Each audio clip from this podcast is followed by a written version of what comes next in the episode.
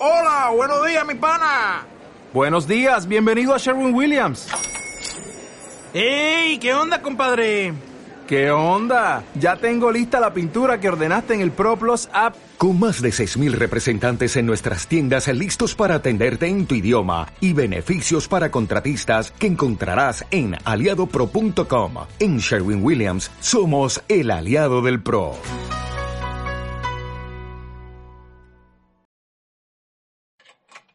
Eh, suel- ¿Qué, estás haciendo? No, suelta, suelta. A ver, espérate, espérate. Ahora sí, ah, ya. Listo. Dream Picker Uncut.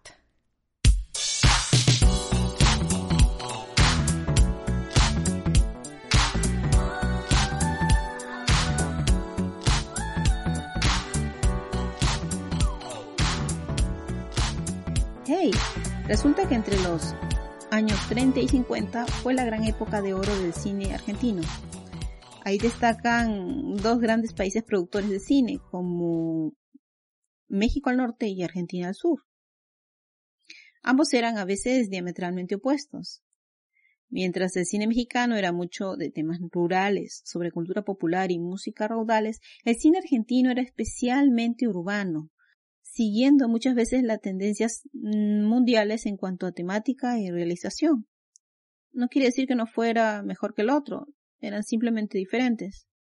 Una de las diferencias más notables tiene que ser definitivamente la posición de las protagonistas en la trama. En el cine mexicano, la mujer era sumisa hasta la locura, si lo vemos con ojos actuales. Y casi todas ellas tenían la única opción de ser amas de casa y a lo mucho oficinistas. En el cine argentino existían también estos roles, pero también estaban otros en los que ellas estaban en posiciones de autoridad o con estudios académicos que formaban parte complementaria de una trama en la que muchas veces quedaba claro que ellas no eran las clásicas mujeres a ser salvadas. Y seamos claros, ni siquiera la diva de divas mexicana, doña María Félix, tuvo papeles de tan avanzada como los que he visto en el cine argentino con figuras de menos prestancia. Y eso que ella ahí también estuvo, ¿ah? Pero, bueno, en el cine argentino aparecían casi siempre estas mujeres protagonistas, incluso en la comedia, que hacían su vida como les pegaba la gana, e incluso se daban el lujo de tener grandes grados académicos. Por eso es que cuando vi esta película de 1956, que no es dramática para nada, sino una fantasía argumental, me quedé entre divertida y enganchada por cómo la protagonista femenina se movía por ella. La cosa va así. Pues resulta que una muchacha, estudiante de Derecho, no tiene mejor idea para ahorrar mientras está a la espera de sacar su título universitario que irse a vivir a una gran tienda por departamentos muy famosa en Buenos Aires. Ahí justo trabaja para solventarse los estudios. El tío es el guardián de noche, y si bien tiene él un cuartito en la azotea, es un espacio que les queda justo, razón por la cual ella decide que va a dormir en la misma tienda, en la sección de mueblería, y va a utilizar todos los servicios ahí como si fuera su propia casa. El tío vigila de noche, obviamente, para que ella no sea descubierta y la despierta cada día antes de que lleguen los empleados y los dueños de la tienda. Aunque el tío vive siempre con el corazón en la boca, porque teme que algún día los descubran y los despidan a ambos, ella mira siempre todo positivamente, y su vivacidad le hace amistades insospechadas. Un día, el ganapán del hijo del dueño aparece a pedirle plata al papá y ella lo confunde con un postulante a un empleo. Él, flechado por su belleza y desparpajo, se hace su amigo y con un nombre falso se mete a trabajar en el mismo almacén.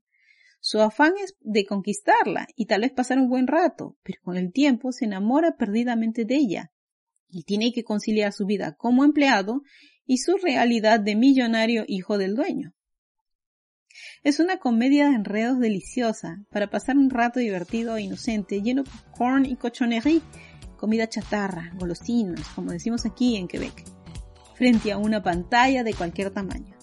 Pero sobre todo, es puro aire fresco en nuestra realidad ajustada y difícil, en la que muchas veces los sueños no se cumplen y en la que hay que esquivar muchos obstáculos, sobre todo si eres mujer. La protagonista es la diva argentina Mirta Legrand y su galán es Alfredo Alcón, un actor legendario del cine argentino también.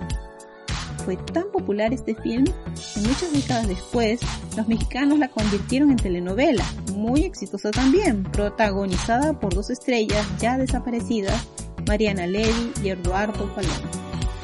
Una simple búsqueda en YouTube te hará encontrar esta divertida peli que te aseguro te enamorará.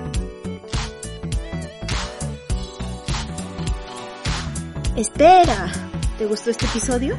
Házmelo saber. Este podcast está en Evox, SoundCloud, pero también en YouTube. Suscríbete a él desde cualquiera de las plataformas para que no te pierdas nada y compártelo con tutti Mundi. Ahora sí, hasta la próxima.